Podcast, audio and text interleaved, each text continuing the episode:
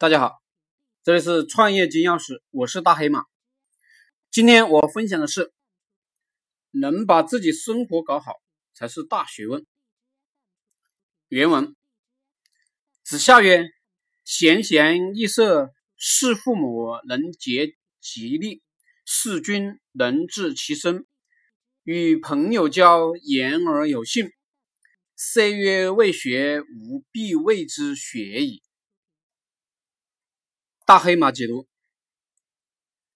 见到牛逼的闲谈，比你厉害的人要尊重，并且呢跟着学习，这是贤贤易色。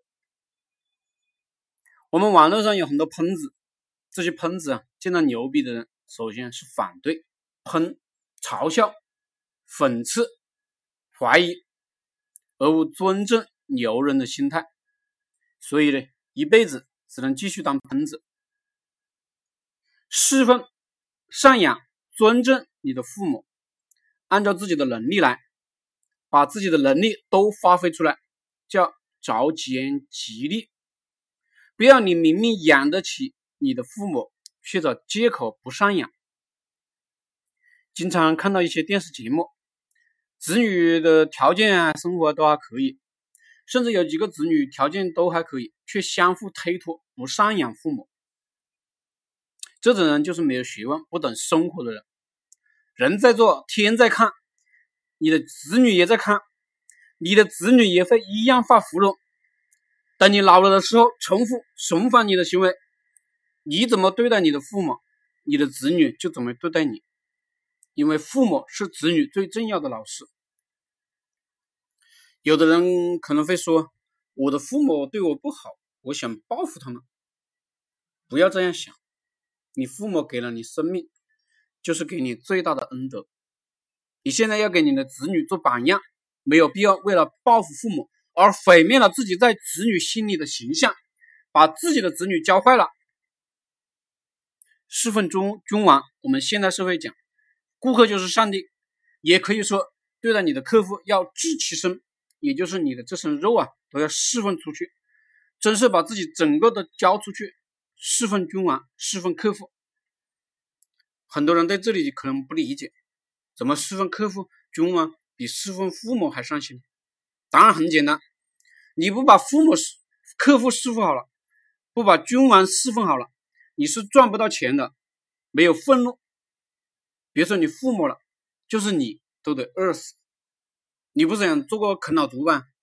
你把客户侍奉不好，没有收入，后面的与朋友交。你也别谈了。贫在闹市无人问，富在深山有远亲，你也就没朋友了。有了朋友，我们再讲，与朋友交要言而有信。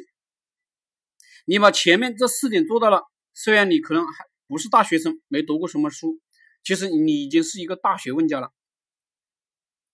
这段话到底是什么意思？我们很多现代人把大学那个毕业证书、研究生那个证书。会不会讲英语？会不会会计？会不会一些技巧当成了本？其实这只是枝叶，真正的学问是生活实践。你有没有本事处理好你的日常行用，处理好你的生活，这才是学问。也就是你见到牛人要学，见到父母要孝敬，把自己的身家性命都交给客户、君王，也就是你老板。然后与朋友交往，要么呢不答应别人的事情，要么答应了。就要做到。费能是个劈柴烧饭的人，但是呢，却比一个饱读饱读佛经的神秀高明，成了长征六祖。为什么？因为费能干的就是生活实践。你会发现一个事实：乔布斯、比尔盖茨、扎克伯格都退学了，但是呢，他们的事业却做得很大。这些人都是习惯性重视生活实践的人。我经常见到很多老板雇佣大学生，其自己学历比较低。比如一个做广告牌子的老板，在上海做了很多年的广告牌子，亲手去刷涂料。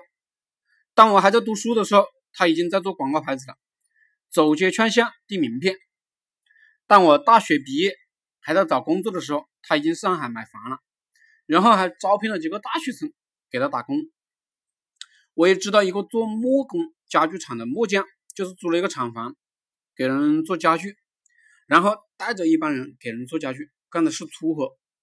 不过也买了房子了，而且有意思的是，这些人是全款买房，因为他们压根不懂得贷款，甚至他们连合同怎么签订都不懂，也不在意，只是你布置给他的任务交代好了，你给钱他做事。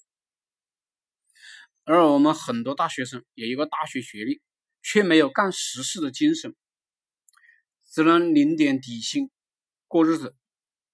能把生活实践做好才是大学问，而不是读书本上的理论知识。